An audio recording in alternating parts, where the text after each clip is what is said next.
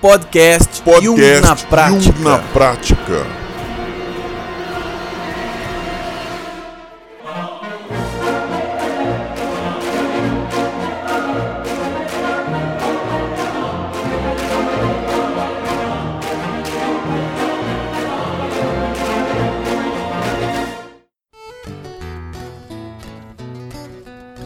Muito bem, muito bem, muito bem, pessoal. Eu sou o Lino Bertrand e hoje eu estou aqui para falar de um assunto muito interessante e eu, eu não consigo enxergar ele mesmo. Que? Os arquétipos? É.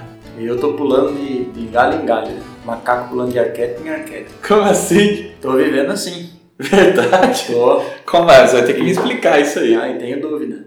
Nossa, então. Agora eu tô perdido, né? Muito bem, pessoal. Então, a gente começa mais um podcast Jung na Prática e a gente vai continuar um assunto que surgiu por conta do, do podcast Coringa. Tem um podcast que é o podcast Coringa, que não foi semana passada, não será semana que vem, talvez nunca seja, mas é um, ar- um, arquétipo, eu ia falar um arquétipo, Um podcast.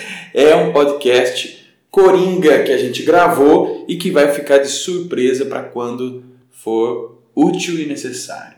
Mas a gente continua a conversa e no final da, da- da- do papo, o meu grande amigo Rafael Melo diz assim para mim: Lino, como é que é assim? Como é que é esse negócio de arquétipo, esse negócio aí do arquétipo do herói?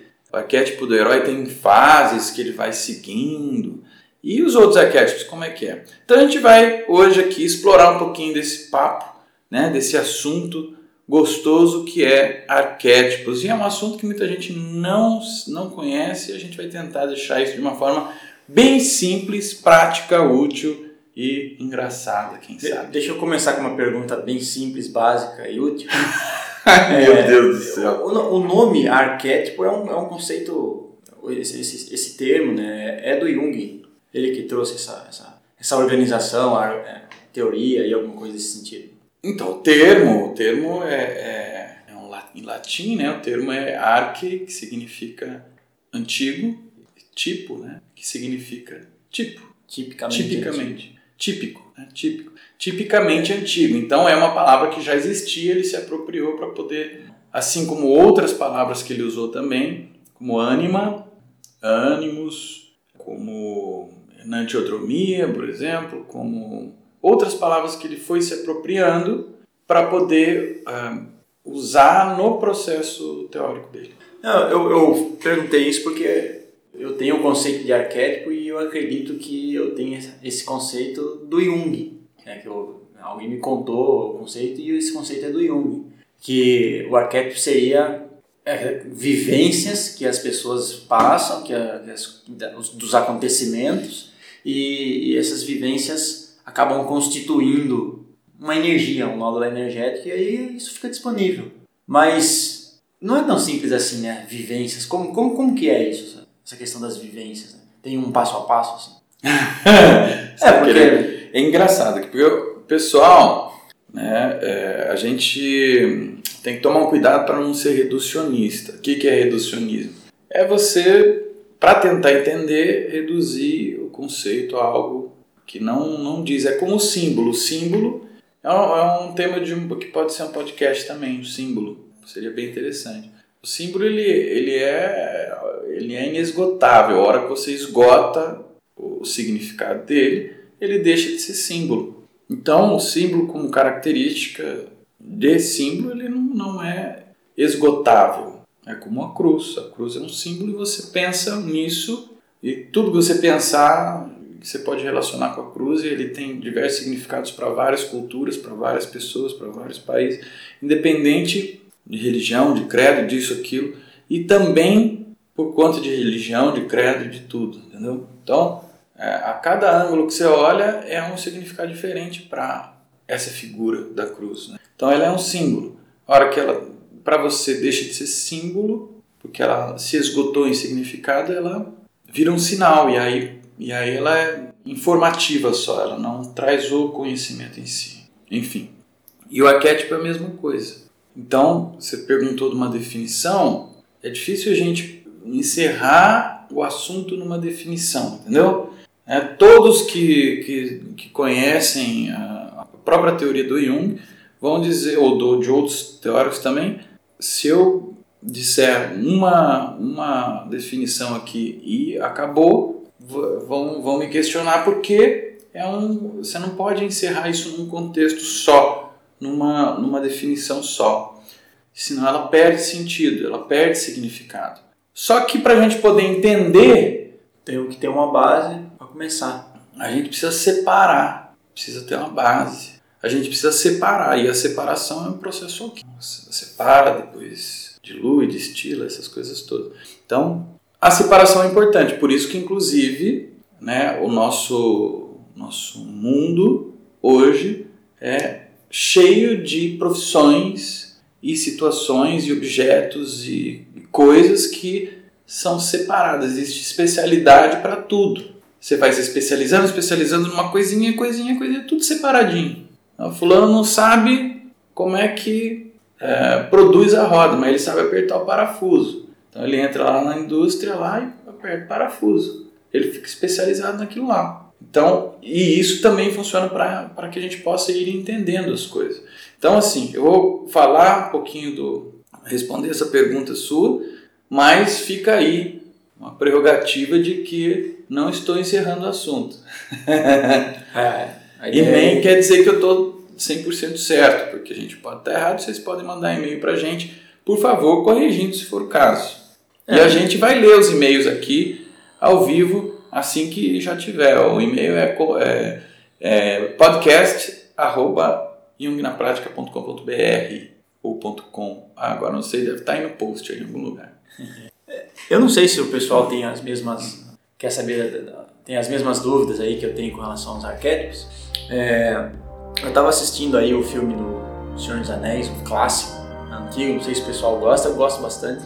E aí estava observando, tem muito muito pessoal cavalgando, né, é medieval o tema, né, guerras, né.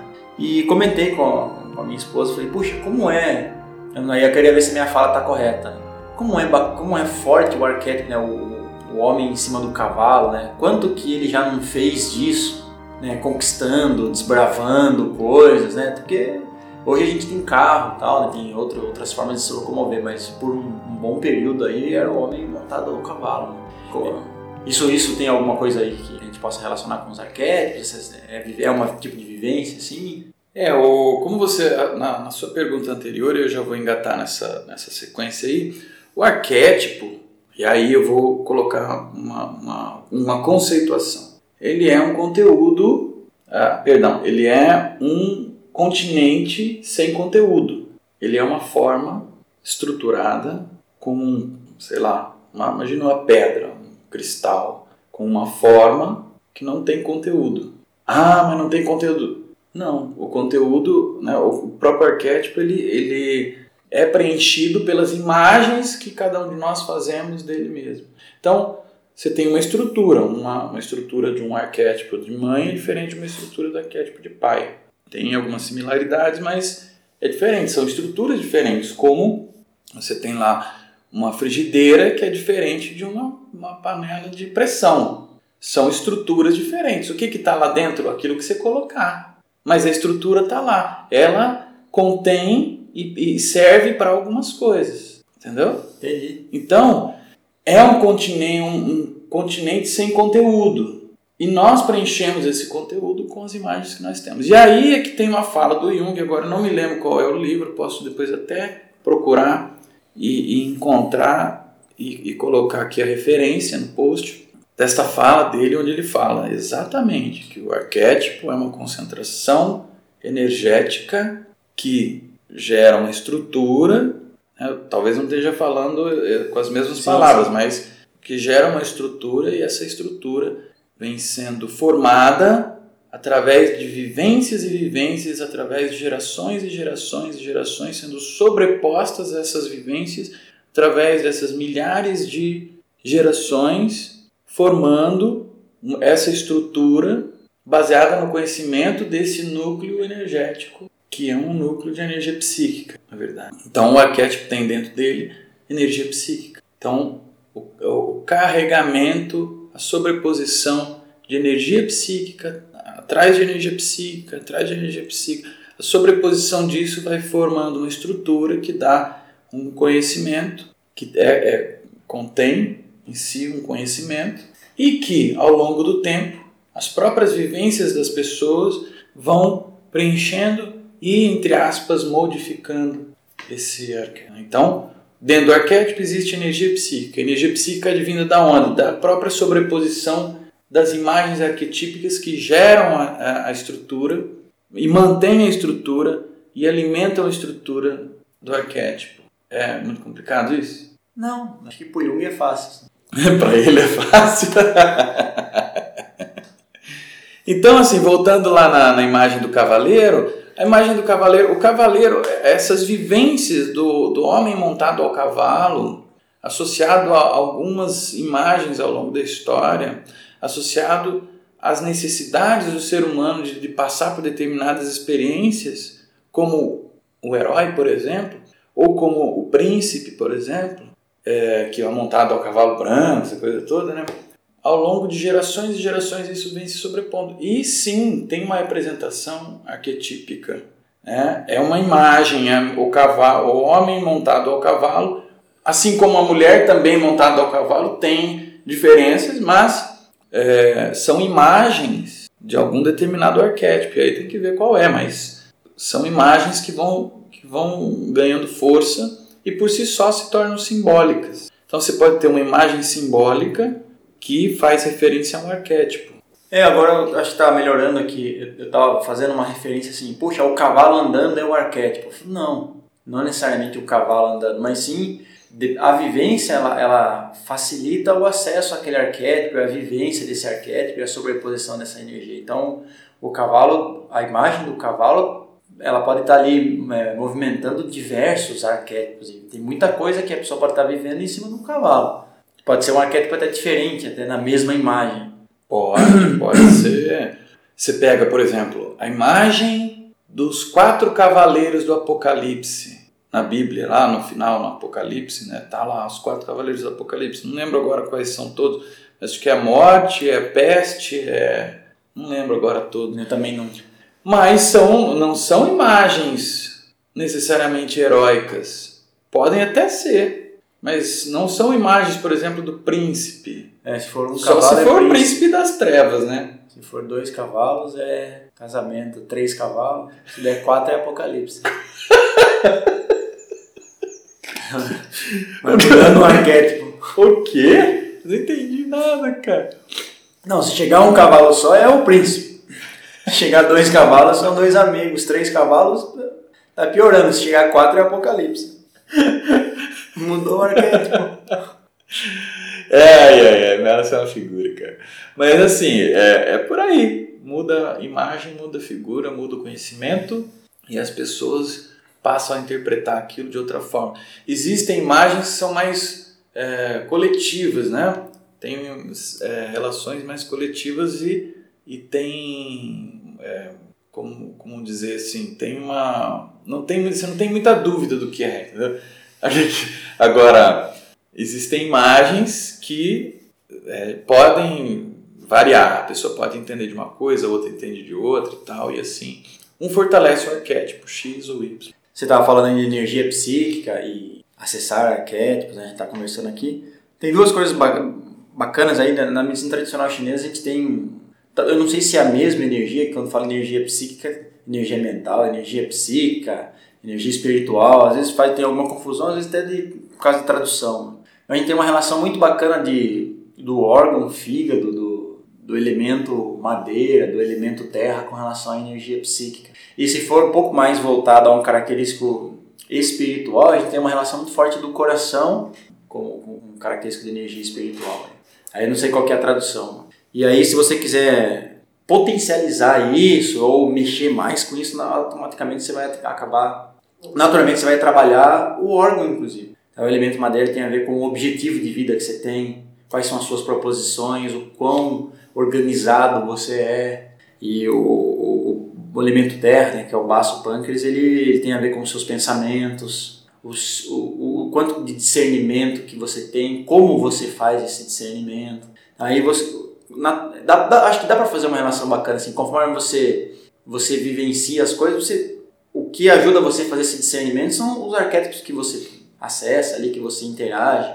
E o resultado disso também vai né, acabar aí contribuindo com algum arquétipo, fortalecendo algum arquétipo. Né? É, é, dinâmico esse processo. Né? Você está vivenciando alguns arquétipos, convive com alguns arquétipos e depois, através das suas vivências, do seu objetivo, dos, da resolução dos seus conflitos, você vai fortalecer outros, né? pode fortalecer outros, tem que enfraquecer também, não sei. Você pode enfraquecer outros. Tem que enfraquecer arquétipo? Você está perguntando? É.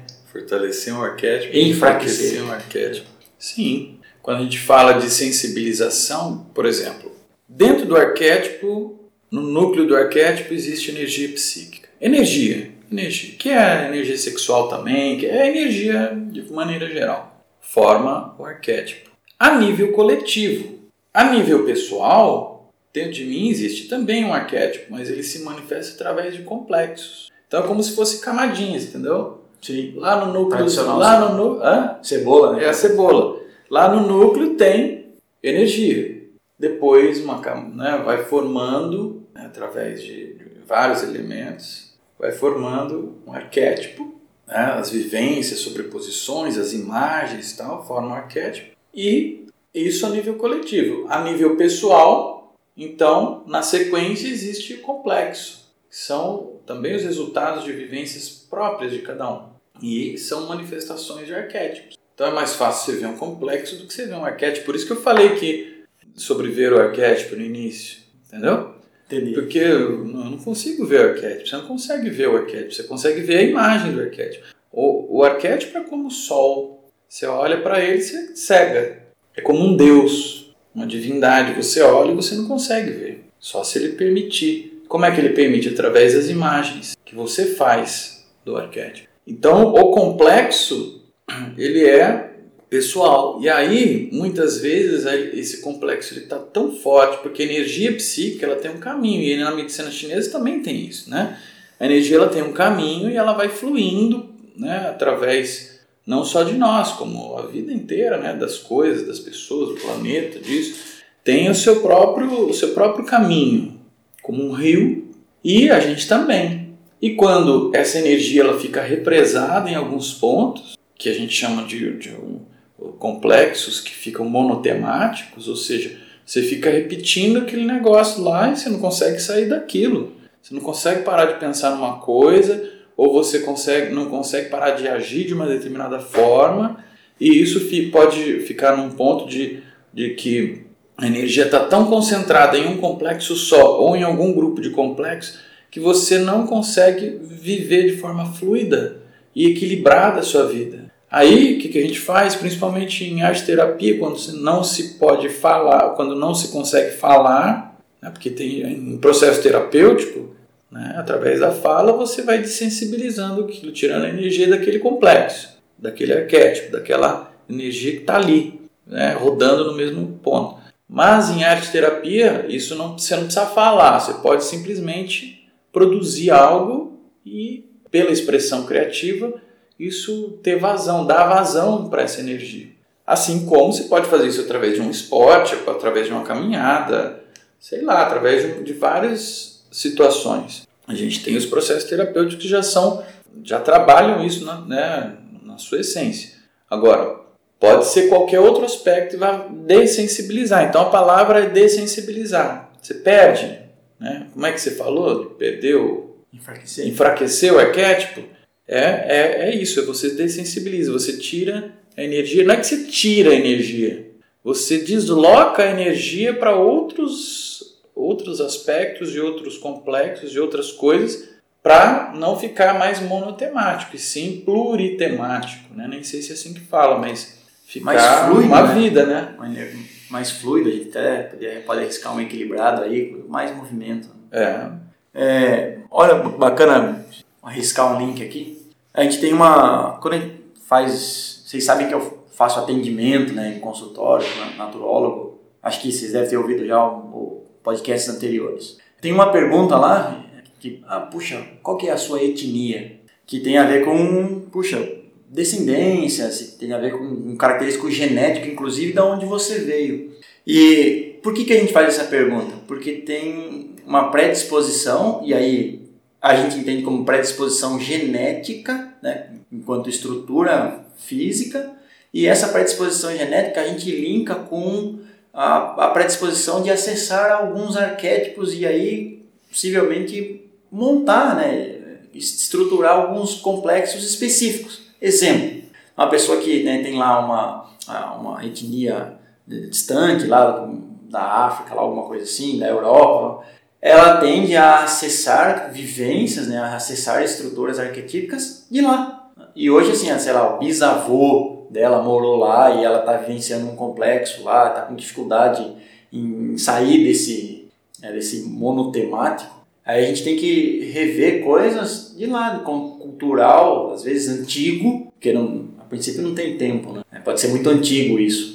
E aí ela traz isso, assim, o problema dela, assim, às vezes traz, pode ser um desenho, de uma imagem de lá, da África, da Europa, ou traz um sonho da África, da Europa, e às vezes você consegue fazer essa relação de uma coisa antiga que tem a ver com um fator genético dela. Você fala, puxa, mas como é que ela está sonhando com o sol da África, que tem lá uma imagem da África? Ela tem um fator genético, naturalmente se relaciona com a fisiologia dela, e dá essa predisposição. Né? São predisposições, não, é, não, é, não quer dizer, não é enrijecido isso?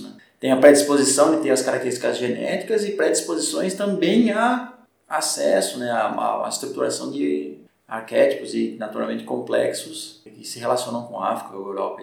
Então a gente tem, tem que ter essa informação porque isso pode ajudar a, nessa desensibilização, palavra certa. É, é, é, esse daí você faz na, na, na amnese? É, é, é, legal ter. Nem, pode ser que não, sim, em alguns casos não apareça, mas é, é uma informação que se eu precisar, precisa tá, é, se eu precisar da informação, tá lá na ficha.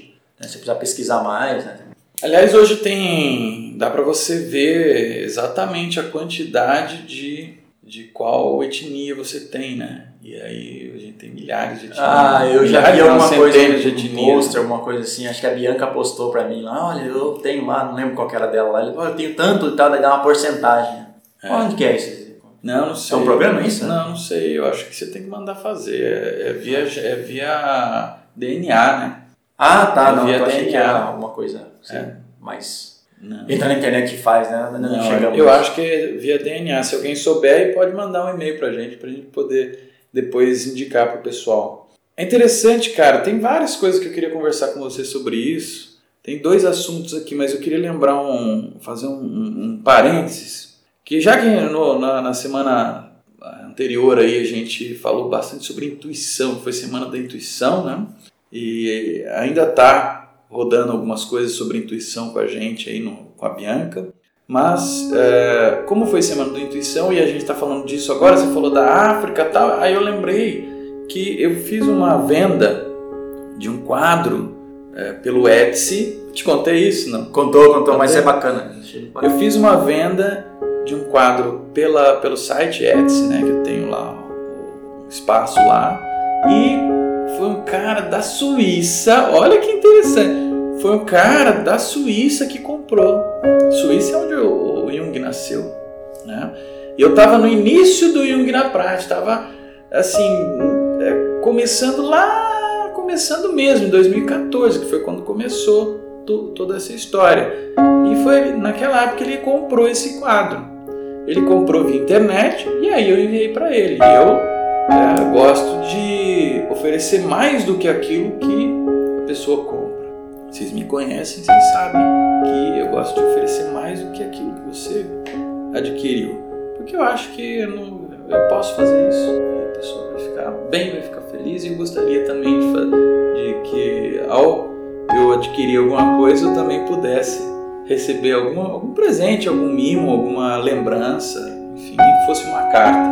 E eu fiz isso, eu escrevi uma carta para ele e coloquei um outro quadro. Ele comprou um quadro de pintura né, em tinta acrílica, abstrato, e uh, eu mandei um, um, uma aquarela em tamanho A4 de uma série que eu estava fazendo, que eu pretendo continuar, que é era um elefante junto com uma pintura abstrata, tal, mas era bem definido assim, um elefante numa savana africana. E enviei para ele, o cara era suíço, sei lá, eu, eu, eu, eu olhei lá as pinturas e escolhi aquela lá. Eu achei que eu devia mandar aquela lá.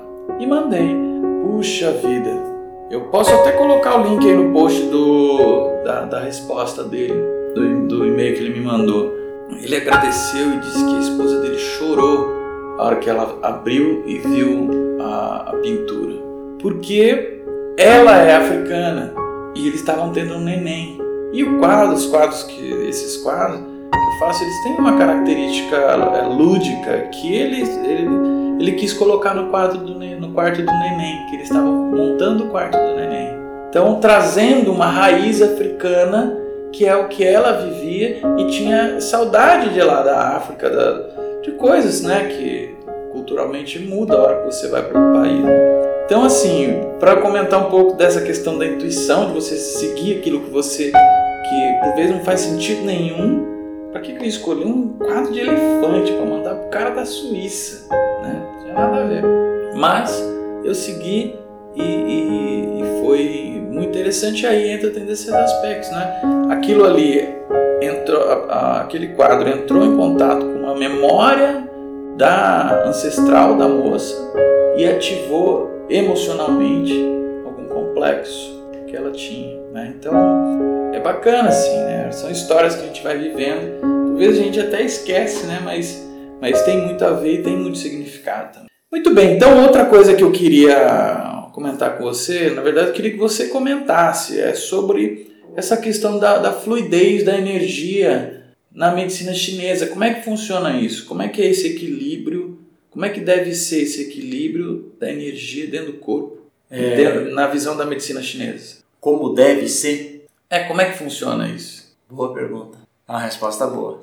Dá para comentar isso duas formas assim. Né? A gente entende que a energia. Eu, eu, gosto muito da imagem da, da árvore para trazer isso. E você me lembrou uma coisa também, tem até um desenho que dentro do consultório que me lembra para que eu possa lembrar disso em todos os atendimentos. Mas a, a gente tem uma energia que é mais yang, né, que é o céu, é mais sutil, mais leve, mais rarefeito, né? e a gente tem uma energia yin que é mais densa, mais escura, mais baixa. E essa relação, em, nos extremos, ela é o céu e a terra. Então eu estou falando da árvore porque a árvore faz esse link, né?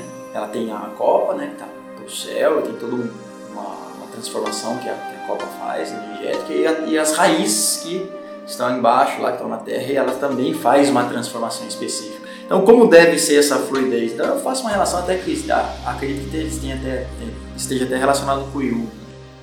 O, característico Yin, a característica que está lá embaixo na terra, é, então a gente tem a raiz e tem água, que é, é fundamental dentro da fisiologia da, da árvore.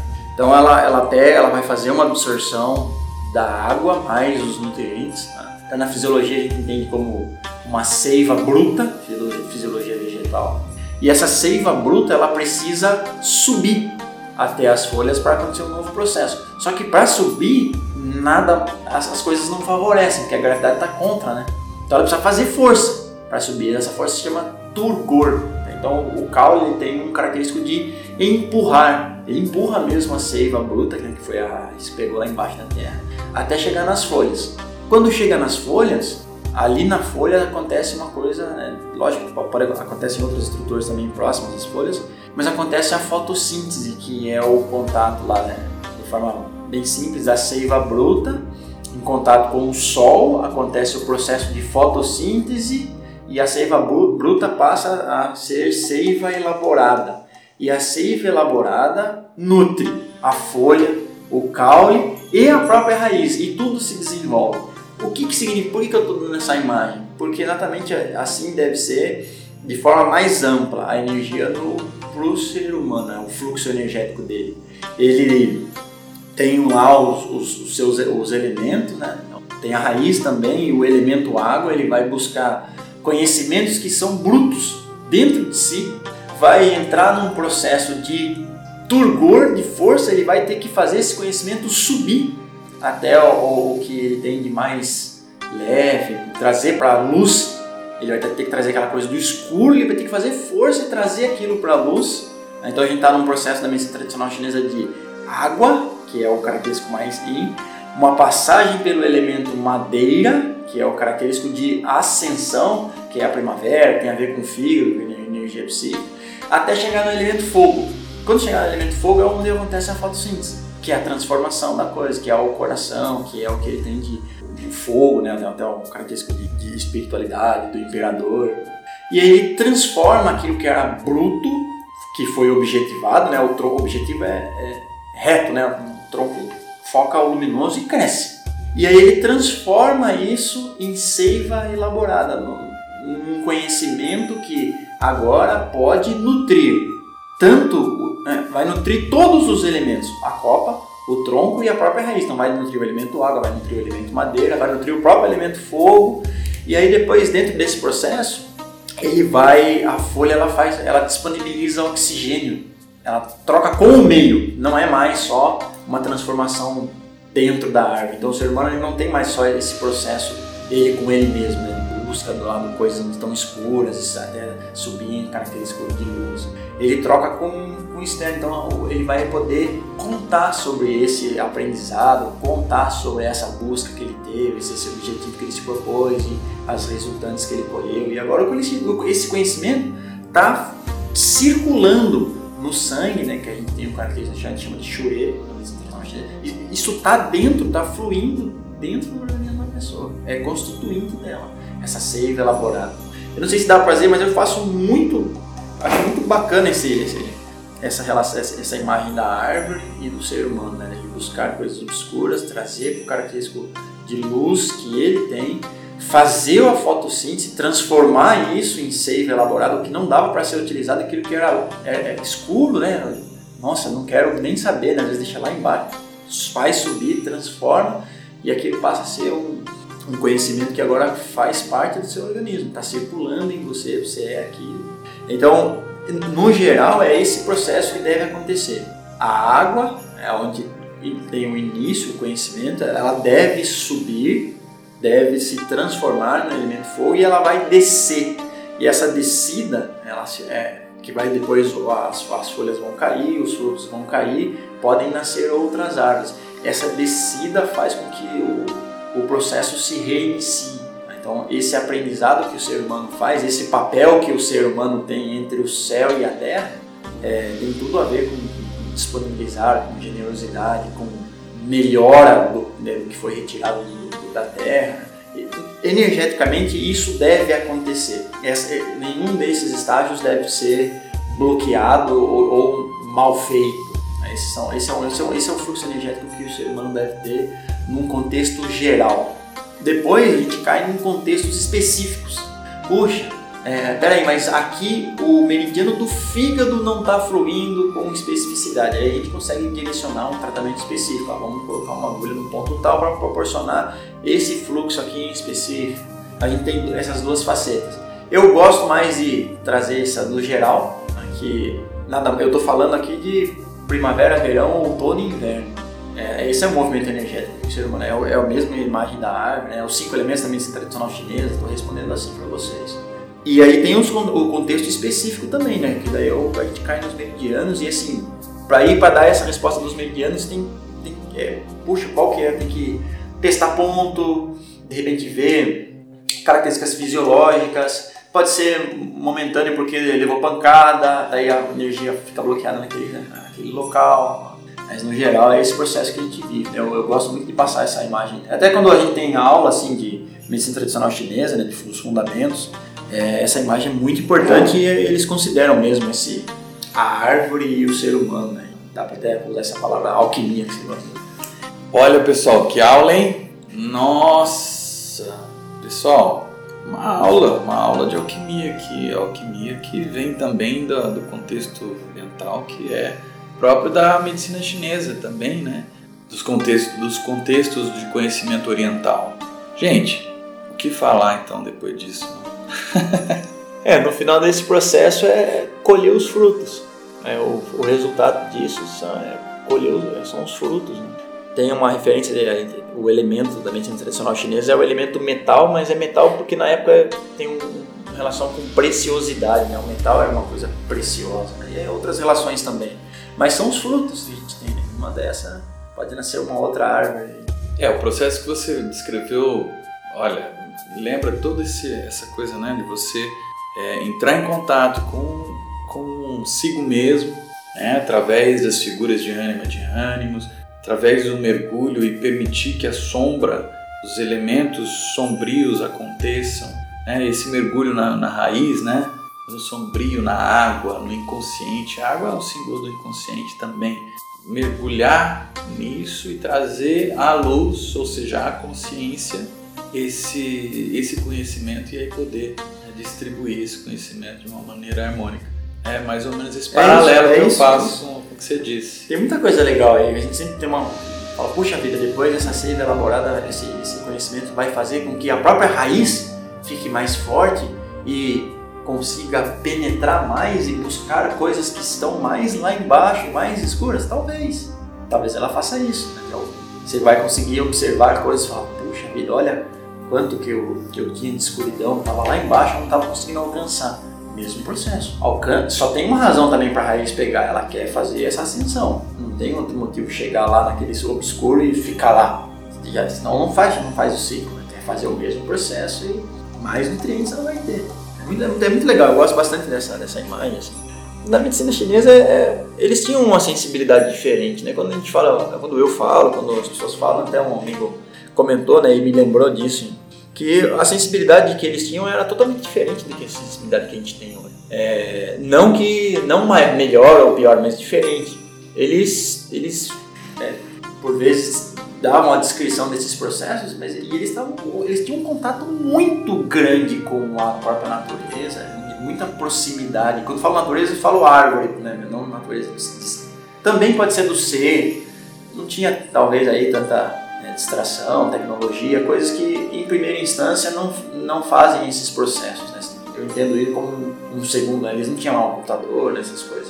Não quero classificar nada, mas realmente era diferente. Eles tomavam um chá e falavam, assim, esse chá faz isso, isso, isso energeticamente, sentindo a energia no corpo fluindo. Tá? Então era, legal, a vivência deles era diferente. Não precisava testar, aí botar lá e ver as reações químicas. Eles não tinham isso, eles sentiam a, se favorecia, né, se, se aquele chá favorece pegar as energias da raiz, se favorece o desenvolvimento do tronco, se favorece um característico de coragem, um característico de proposição, se favorece a fotossíntese de transformação, eram sensíveis, eram sensíveis. Eles iam muito por auto-experimentação também. A referência, assim, a gente tem horário do fluxo energético, ele tem de duas em duas horas, ele está passando por um meridiano específico, né? tem o nome de maré energética. Então, 24 horas você tem a transição entre os 12 meridianos aí, principais. E eles sabiam, né, não precisava de relógio, né, por vezes. Dá para você sentir a energia fluindo no seu organismo, é uma alta energética específica um determinado meridiano, eles tinham essa sensibilidade e diziam, ah, agora é tal hora. Por quê? Porque a energia está no meu corpo assim, ok. Então, é, é, eu fiz essa pergunta da, da autoexperimentação porque hum, na época do Jung, até tempos atrás, o, a autoexperimentação era, era como um processo científico, era usada como processo científico. Hoje, você usar autoexperimentação e fazer descrição né, daquilo que você viveu, não necessariamente é, vai, pode ser é, usada como processo científico, porque né, você teria que ter um monte de outras vivências parecidas para ir catalogando, né? Mas era um dos métodos de processo científico na época. Tanto é que o livro vermelho é um livro de autoexperimentação. Ele é, foi passado a limpo dos livros negros, mas ele é um livro de autoexperimentação do próprio Jung. E aí você fala dessa autoexperimentação que os orientais tinham, né? Eles viviam isso, eles sentiam isso no corpo, nos chakras, neles mesmos, né? Que legal, cara, que legal. É, tem muita. Eu, eu sempre falo assim, né? Tem muita coisa assim, eu não sou chinês. E aí eu apanhar. falar, fico falando, não, mas os chineses, eu não sou chinês, mas é legal que assim, a gente tenta manter o que está descrito nos livros, né, e eu acredito que o livro tem que manter exatamente a descrição mais antiga, né? A gente tem um livro que está escrito em chinês com as frases e tal, né? Para manter mesmo assim, deixa, deixa a pessoa é, desenvolver em cima daquele, daquilo que foi deixado, né, o básico lá em chinês. E aí você pega, além dessa base, o característico da pessoa que está estudando também, do professor que você está lá. Então eu entendo dessa forma, mas com certeza o símbolo da área não é fechado, né? Tem diversas outras coisas que podem ser entendidas dentro dessa imagem da área. Para mim deu muito certo essa e eu gosto muito dela, assim, sempre explico dessa forma. Mas tem diversas outras coisas, inclusive, né? dentro da, da medicina chinesa. É, o, o chinês pode falar, poxa, né, tá tudo, é, tudo, vai, tudo vai ser explicado de forma diferente. Né? A China não é bem assim. Eu já ouvi né, dizer que o pessoal que foi lá daí falou, ó, isso aqui não é para vocês. O, o, chinês falou, não é para vocês. E o que, que eu entendo disso? Ele falou, puxa, é, tem tudo um... Não é fácil aprender medicina tradicional chinesa. Então, o chinês, ele já ele tá frente a frente com isso. Aquele que quer estudar medicina tradicional chinesa, ele já está frente a frente com uma coisa milenar que assim, você tem que ter uma disciplina, um estudo, uma praticidade, você, tem que estar entrosado com aquilo e vivenciar, vai vivenciando. Então, para ele é um desafio. Para a gente que vem de fora, e não tem aquela genética, às vezes a etnia e fácil acesso a essas coisas orientais, ele, ele, ele, acho que ele quis dizer assim, não vai comprar essa briga vocês, é difícil, mas a gente pode, né? Hoje está tudo aí muito fácil, a gente tem acesso a essas coisas, né? Eles são bem, assim, algumas, algumas frentes, assim, são bem tradicionais, assim, sabe? Mestre e são bem restritas a algumas regiões. Hoje está bem menor, é bem, tem bem menos disso, né? Está bem mais difundido, mas algumas coisas nesse sentido, alguns aprendizados que você não não acha em livros, aí você tem que ir lá praticar, treinar. E tem coisas que não dá para dizer mesmo, você tem que só experimentar, né? Desse cara que é científico, você só vai aprender se você fizer lá, se você vivenciar, e você vai conseguir ensinar alguém fazendo com que a pessoa passe por esse processo e aprenda por si. Pegue, né, busque lá na raiz o seu conhecimento, o, o bruto, e faça esse processo. Você vai só ajudando ela a fazer esse processo, não tem como dizer isso para ela. Tem muita coisa bacana aí nisso. Aí pra gente não escapar muito das vivências, dos arquétipos aí. Do, eu queria botar, botar uma pulga e voltar na, na, Quando a gente conversou isso no, no, no podcast passado, né, que, dos arquétipos, a, é, a gente, eu perguntei para você com relação ao, a é o podcast surpresa. É o podcast surpresa. É, na verdade, é o podcast oculto. É o podcast oculto. Ele vai surgir a hora que menos esperar. Só não vai demorar muito, senão estraga. Não, não vai. É que o arquétipo você falou que tem uma característica relacionada a mito. Ah. Daí mito. Vai falar, pô, mito é só antigo, né? Mas você não ouve o mito atual. Ah, o mito do. Sei lá, ah, o mito do herói. O mito do. do tem vários mitos antigos aí, dos, dos deuses, né? Então, os, os mitos. Mas um mito atual.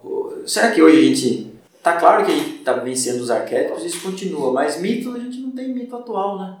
Então, tem várias, várias linhas de pensamento em relação a isso. O mito, o mito ele é, é a imagem do arquétipo, segundo o próprio, né, o que tem de mais puro. Por, quais são os caminhos mais, mais, mais puros para você acessar os conhecimentos do inconsciente coletivo? Ou seja, os arquétipos. Em primeira instância, através dos sonhos. Né? Conhecimento direto, sem filtro. O único filtro é você mesmo. Segundo lugar, os contos de fadas são mais próximos ainda dos arquétipos, porque eles não têm localidade, eles não têm tempo, não têm espaço, é num lugar bem distante, é onde o vento faz a curva, sabe? Você falou em contos de fadas, depois acho que entra aí um pouco de histórias infantis, aí alguma coisa nesse sentido. Depois eu quero comentar alguma coisa aí. É, os contos eles foram muito associados a histórias infantis, né? Mas o conto não é só não é só para né? não é só para criança não. E aí, né, numa sequência, tem as fábulas, tem outras coisas e tem os mitos. E os mitos são é, imagens dos, dos arquétipos. Né? Você tem o Zeus, você tem a Deméter, você tem Perséfone, você tem o Hades, você tem vários outros e você tem outros mitos que esse é da mitologia né, grega, e tem a referência romana, e tem outros mitos ah, da mitologia nórdica, mitologia. Tem mitologia de todo tipo de, po de povo e eles se correspondem. Tem os seus correspondentes, são basicamente os mesmos, muito parecidos. Né? Tanto em, em poder quanto em personalidade. Né? Tem aquele que é o, o raivoso, bravo, que quer dominar tudo, tem aquele que é, é o todo-poderoso, tem aquele que é a esposa do todo-poderoso, né, a Hera. E aí, e aí vai, cada um tem uma característica. Agora o mito é este conhecimento. É um conhecimento. O mito é um conhecimento. O estudo dos mitos é mitologia. Logia, né, que é o, é o estudo dos mitos. Alguns mitos, ao longo do tempo, se tornam místicos. Nostradamus, Zaratustra, enfim, vários outros. Né? O próprio Hermes Trismegisto. Tem, tem gente que diz que existiu, tem gente que diz que não existiu. É, o próprio Rei Arthur. Né? É um mito. Então, todos eles encerram arquétipos, todos eles contêm arquétipos. E aí, o que é? O que são esses arquétipos? São conhecimentos. Então, existe uma base, uma base de conhecimentos mais fortes. Existem os principais arquétipos dentro da formação da personalidade, existem inúmeros outros arquétipos. E aí existe depois a, a psicologia simbólica, que vai falar, ou a psicologia arquetípica, que vai falar um pouco mais sobre isso. Mas o fato é que os mitos, eles são representações, a gente pode entender assim, né? Sim, sim. São representações arquetípicas, são representações dos arquétipos. Então você pode estar muito Atlas, Lembra do qual? Do Atlas, não? Atlas é aquele que segura o mundo nas costas? É, que segura o mundo nas costas. Então o que ele faz? Ele, segura, ele tá, na verdade, é uma pedra, né? Uma pedra grande que ele sobe, né? Ele tem que levar até o outro lado da montanha, só que ele não consegue chegar lá e a pedra sempre cai. Ele continua sempre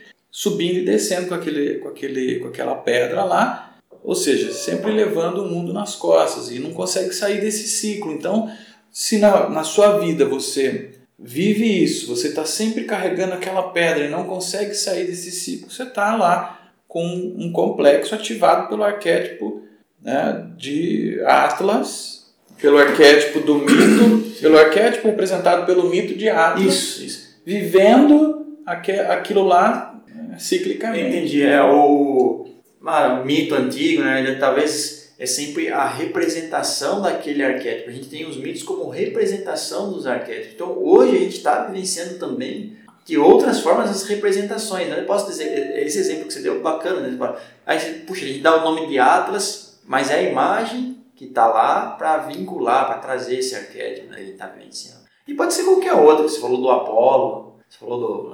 Apolo é, sem polo. É, tá Opa. discutindo aí. Ih, tá discutindo. podcast oculto. Mas é legal, Melo, é o seguinte, cara, que hoje em dia a gente vem revivendo é, situações, é, muitos filmes trazendo elementos tanto de contos de fadas quanto de mitos, é, através de imagens. E aí você fala assim: ah, ah, então tem mito novo. Se você pensar, o arquétipo é aquilo que forma a estrutura base do ser humano. Então, como é que aquilo que é base pode ser novo? Nascer, nova, pode nascer agora. Nova representação, talvez. Nova representação. No, novo sentimento, novo, novo sentimento carregado de energia que, é, através da, da imagem arquetípica, entra dentro do continente do arquétipo e forma, vai, vai, vai renovando o arquétipo. Entendeu? Vai renovando o conhecimento. Por isso que o conhecimento evolui, por isso que tudo evolui, porque você vai renovando, renovando, renovando. E aí a gente tem vários, vários, várias imagens sendo trazidas de novo, né? Esses filmes de, de contos de fada, filme da Mulher Maravilha agora, que tem feito bastante sucesso, eu vou ver com a Bia pra gente marcar e fazer um podcast de Mulher Maravilha. Já era para ter feito, na verdade, é. A gente teve uma longa conversa sobre podcast isso. Mulher Maravilha. Sobre a Mulher Maravilha, o filme da que Mulher legal. Maravilha. Eu preciso ver também. Não, você. É, tá no cinema agora? Não sei se está mais. É. Mas é muito legal assim em termos de a gente pensar, porque a Mulher Maravilha tem a ver com né, o feminino, tem a ver com ah, tem a ver com um monte de coisa do filme, né? Mas falando do filme, mas falando do mito, ela é das Amazonas e ela tem a ver com com Zeus e aí vai, a coisa vai trazendo todo um conhecimento e sendo de forma atual. E as pessoas vão no cinema hoje, se atualizam da imagem X e impregnam novamente o arquétipo. Acho que é importante sim, a gente está discutindo sobre esse arquétipo aí, sobre os arquétipos e será que é importante entrar em contato com isso mesmo? Eu queria falar rapidinho da, da história, que eu falei que, ah, poxa, depois queria fazer uma dentro das, das, das histórias infantis.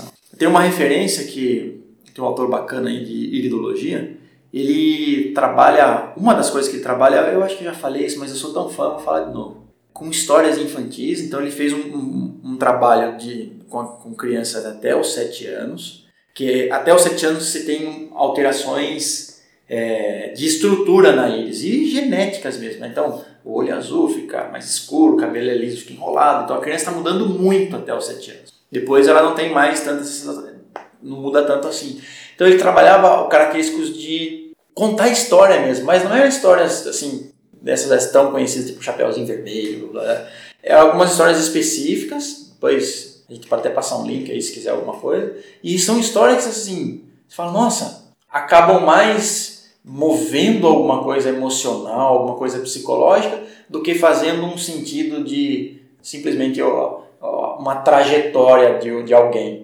É para movimentar alguma coisa emocional, assim. Foi isso que eu entendi das histórias, né? Mas e aí tem várias imagens, várias né? favorecem um movimento arquetípico, eu entendo.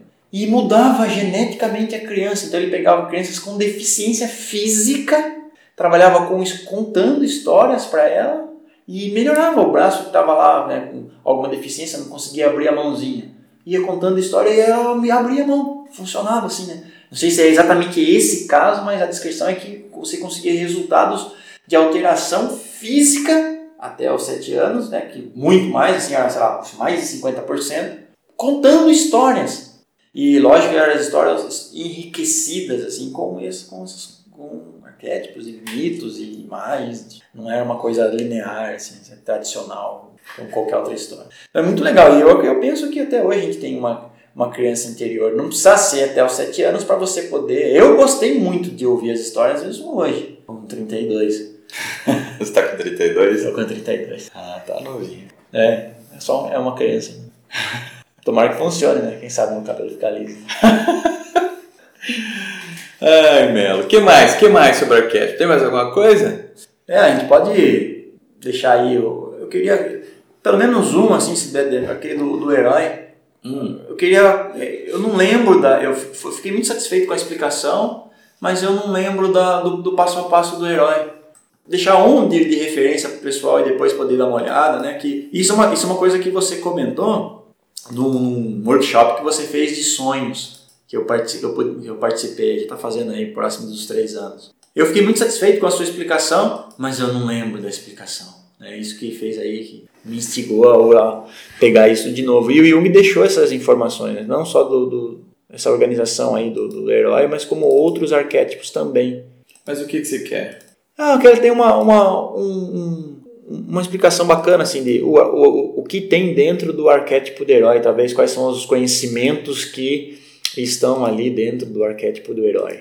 Aí pode deixar isso aí pro pessoal pra, como uma referência bibliográfica aí pro pessoal dar uma lida na onde você, na referência que você pegou lá do workshop, né? Eu lembro que estava lá nos seus slides. Mas tem uma sugestão deixar aí pro pessoal, pro pessoal acessar depois. Bom, então beleza, vou falar rapidinho aqui, depois eu ponho uma imagem, que é uma imagem comum que tem na internet, né? Para você poder ter uma noção do ciclo do herói. A gente põe no post aqui essa imagem o ciclo do herói, os 12 estágios né, da jornada do herói. Isso é uma, uma imagem, uma construção do que seria esse processo do, do caminhar dentro do arquétipo do herói e que a gente vive várias vezes durante a vida. O próprio nascimento, crescimento, as fases, as, os ciclos de 9, 7 anos, né, eles acontecem esse tipo de jornada. Né, a hora que você começa um trabalho, a hora que você começa um estudo, a hora que você começa a ser pai ou mãe, né? Você começa jornadas e aqui estão os 12 estágios, que no fim das contas não foi o Jung que montou esses estágios aqui, isso aqui foi feito baseado no livro do, do Campbell. Então é, é aqui, ó, primeiro estágio, o, o, a pessoa comum, a pessoa está lá no, no, seu mundo normal, né? o herói antes da história começar está lá no mundo comum dele, na vida cotidiana. E aí ele recebe, com um segundo estágio, um chamado. E é um chamado a uma aventura, algo que é, é, é um problema que se apresenta né, para o herói, ou um desafio, mesmo uma aventura. E, obviamente, ele tem receio, ele tem medo e ele fica reticente né, em relação a seguir esse chamado. Né? Ele, em princípio, ele pode recusar ou até demorar para aceitar esse desafio, essa aventura.